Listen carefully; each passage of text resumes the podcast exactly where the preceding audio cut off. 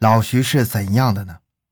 或许他勘察现场时根本就没考虑这么多，只把心思放沉静再沉静，心无旁骛，心无杂念，如同做气功时的松静状态，让所有的感官触角像章鱼一样高灵敏度的伸出去，触摸现场的每一寸立体空间，眼观六路，耳听八方，索取信息尽可能的多，尽可能的全。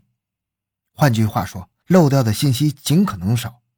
用粗眼的筛子筛过，再用密眼的网子滤过，那万一漏掉的是最有用的呢？再将取到的痕迹信息归纳、整理、综合、分析、提炼、升华，其中的每一步都可能抵达正确，也可能走向错误。失之毫厘，谬以千里，南辕北辙的大错于电光火石间铸成。六幺四案现场鞋印没什么文章好做的，迪爱多纳的旅游鞋尺码七号，可推测出犯罪嫌疑人身高一米七五左右。这些信息顶多在嫌疑人抓到的时候起印证作用，对于确立排查范围几乎没有帮助。具有同特征的人太多了，多无从下手，少才好做工作。但是少的前提是准确。老徐特别关注被撬坏窗栅栏上的痕迹，这是痕迹中的一类工具痕迹。从痕迹推断出作案工具，从工具找作案人，这个痕迹非常的特殊。从林祥家窗栅栏取下的两根被撬换的扁铁上，一共有六处呈咬合状，又是相对应的挤压痕迹，每处的牙印宽四点五毫米。这窄窄的牙印边缘不整齐，咬面也不光滑。一个牙印距另一个牙印外侧距离是三十三毫米，四个上下左右对称的牙印为一组，共有三组。换句话说，犯罪嫌疑人持有一种有四个接触点的工具，在窗栅栏上咬了三口。就把两根护窗的扁铁撬弯扭断，然后登堂入室干坏事。该工具非常的趁手，几乎不用多费力气就达到了目的。这是个什么样的工具呢？面对扭弯的扁铁，老徐和他的年轻助手平刚苦苦思索。不同于以往见过的钳子、扳手、撬棒等规格工具，痕迹不对，那会是什么呢？那两天，老徐和他的助手一定是吃了。整天脑子里转悠那几处咬痕，想象出形形色色的工具会留下那个咬痕，到五金商店去找，到工地上去找，把找到可撬窗栅栏用的东西都拿来实验，再把出现的痕迹同现场的痕迹进行比对，痕迹不对，有的是接近的，但接近不等于是。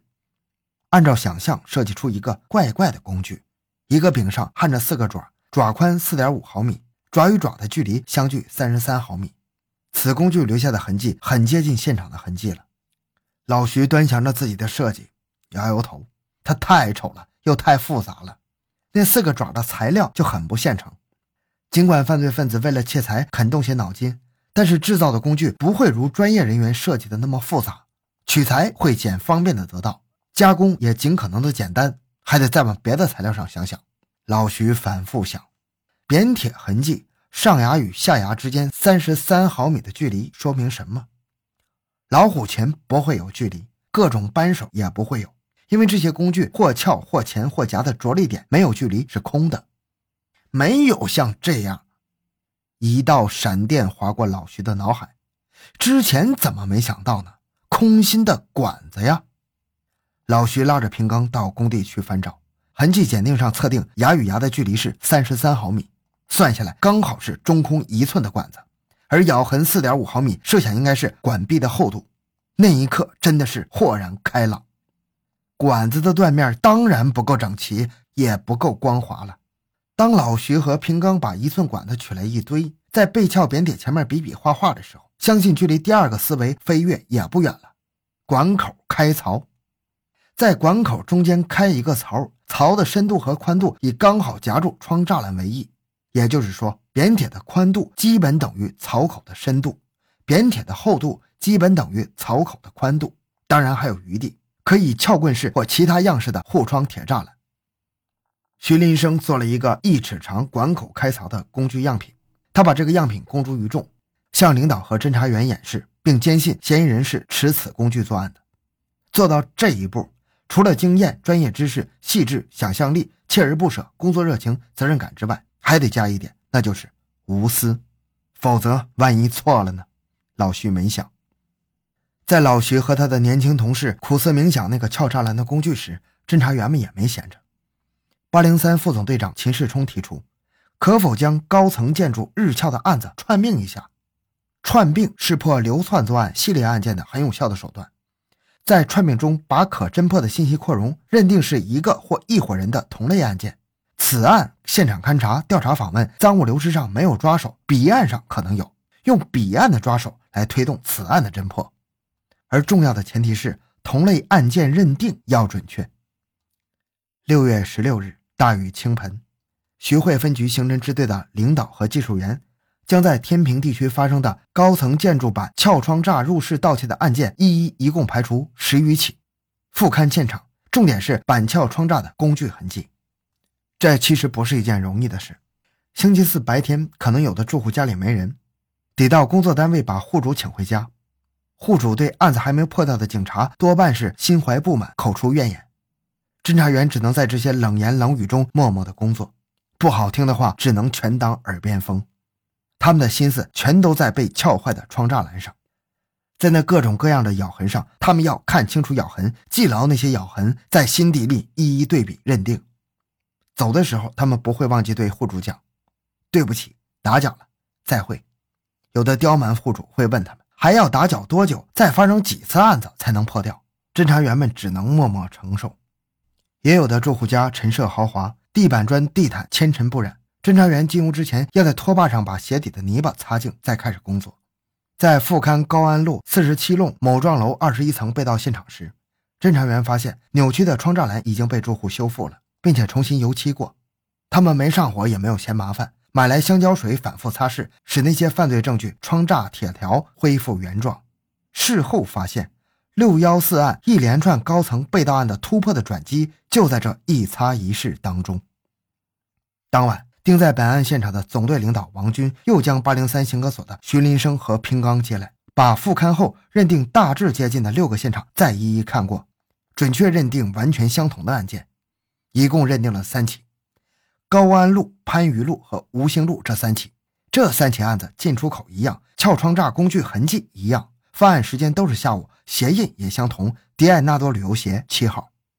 当晚，召集这些被盗户主在天平派出所开会，回忆被盗财物情况，越细越好。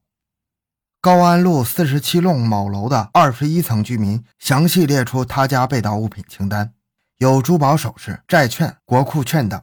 其中讲到订货两遍存单，引起侦查员注意。被盗户主说，一九九三年二月八日，在工商行徐汇支行购买的七张订货两遍存单，每张面额五百块。他记着号码是连着的，自家用钱取走其中五张，另外两张于五月十七日被盗。他记得前面的号码是三四五六五。侦查员连夜赶到工商银行徐汇支行，查找高安路被盗户主购买订货两遍存单的原始单据。被告知，原始单据通通收到了闵行的单据库房里。徐汇刑侦支队的侦查员胡继南、顾黄冒着大雨赶到了闵行仓库，打开库房门，他们倒吸一口冷气。用堆积如山形容眼前的票据，那半点不夸张啊！没办法，他们只有下决心做移山的愚公了。多亏那家被盗户主记性好，记得的号码缩小了查找范围。不到两个小时，原始底单就露头了：三四五六五杠三五至三四五六五杠四幺。六月十七日，依旧大雨如注，大雨挡不住破案的进程，甚至挡不住作案的手脚。就在当日白天，徐汇接连两家被盗，一家是著名的电影演员秦百家，贼撬他家窗栅栏时碰倒了窗台的奶瓶，保姆连声喊叫，受惊的贼逃了；另一家是市政府某局干部，家里没人，贼抱走了一台录像机，太嚣张了！贼同侦查员玩起游击战了，你破你的，我偷我的，能偷到就走，偷不到就逃。十七日的案情，侦查员们得到一个信息，也得到一个动力。此案果真是连续作案的惯盗，串并案子的方法是对的，必须尽快破案，不能让他们继续祸害了。从工商行的电脑上查出，高安路被盗户主家的两张订货两遍存单，早在案发的第二天，也就是五月十八日就被人取走了，是在静安区南京西路工商行第二储蓄所取走的，号码已经销掉了。